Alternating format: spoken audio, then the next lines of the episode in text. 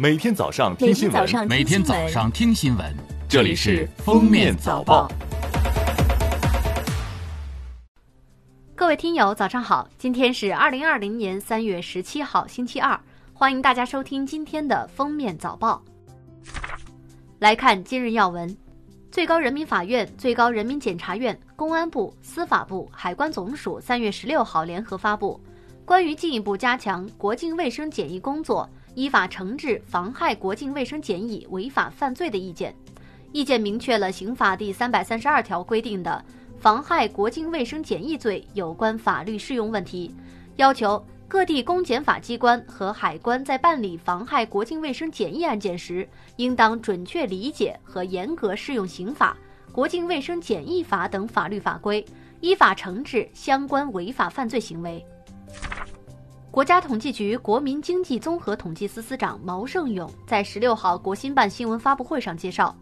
一到二月份，全国规模以上工业增加值同比下降百分之十三点五，全国服务业生产指数同比下降百分之十三点零，社会消费品零售总额同比下降百分之二十点五，全国固定资产投资同比下降百分之二十四点五，一到二月份。全国居民消费价格同比上涨百分之五点三，新冠肺炎疫情给经济运行带来较大冲击，但综合看，疫情的影响是短期的、外在的，也是可控的。另外，毛盛勇表示，下阶段随着生产生活秩序不断恢复，就业需求会增加，有利于减轻就业压力，这是一个基本判断，因为企业生产秩序在不断恢复。企业用工开工情况在不断好转，对用工的需求会不断增加。随着经济逐渐转好，特别是下半年，如果走得更稳，就业压力整体来讲是有所减轻的。下面是热点事件，在十六号的上海市新冠肺炎疫情防控新闻发布会上，上海市科委主任张全介绍，上海坚持老药新用，与新药和疫苗研发并举。抗体新药研发取得积极进展，通过一百七十八万样次化合物的筛选，得到了一批活性化合物。mRNA 疫苗领域已启动临床类动物毒理和药效预实验，预计四月中旬临床试验。病毒样颗粒疫苗领域，小鼠免疫实验已产生特异性抗体。针对日益增大的境外输入风险，北京、安徽、内蒙古等地要求。所有由境外入境人员，无论哪国公民，都一视同仁。到达后需集中隔离医学观察十四天，并进行核酸检测初筛。所有由境外来的人员在集中隔离医学观察期间发生的费用，原则上由本人自理。而海南选择对过去十四天内有疫情发生国家或地区旅居史的进行十四天集中医学观察。十六号。胡润研究院发布《二零二零胡润全球白手起家女富豪榜》，前十名中九位来自中国。汉森制药五十九岁的钟慧娟，财富上涨至去年四倍多，以一千零六十亿财富成为全球最成功女企业家。去年的全球白手起家女首富，龙湖集团五十六岁的吴亚军，财富增长百分之四十四，以九百九十亿财富位列第二。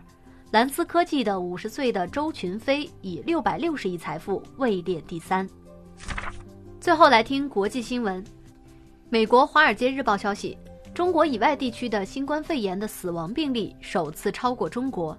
据美国约翰斯霍普金斯大学最新实时统计数据显示，截至北京时间十六号下午两点，全球累计确诊新冠肺炎死亡病例达六千五百一十三例。而中国死亡病例为三千二百一十三例，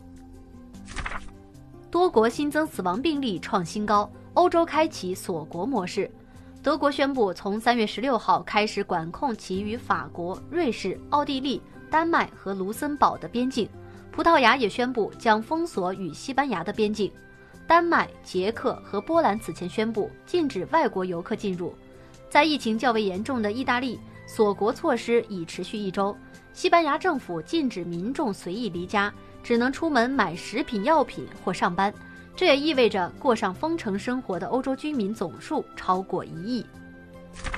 三月十五号，美国奢侈品巨头路威明轩集团宣布，准备使用旗下品牌迪奥、纪梵希和娇兰的香水和化妆品工厂来生产酒精洗手凝胶，并向法国卫生部门和医院免费提供，以帮助应对新冠疫情造成的此类产品短缺。据都灵体育报，尤文想与 C 罗续约到2024年，届时将年满39岁。C 罗目前的合同签到2022年夏天，尤文对 C 罗目前状态非常满意，并且希望与他续约到2024年夏天。本赛季，三十五岁的 C 罗三十二战打进二十五球，并送出了四次助攻。感谢收听今天的封面早报，明天再见。本节目由喜马拉雅和封面新闻联合播出。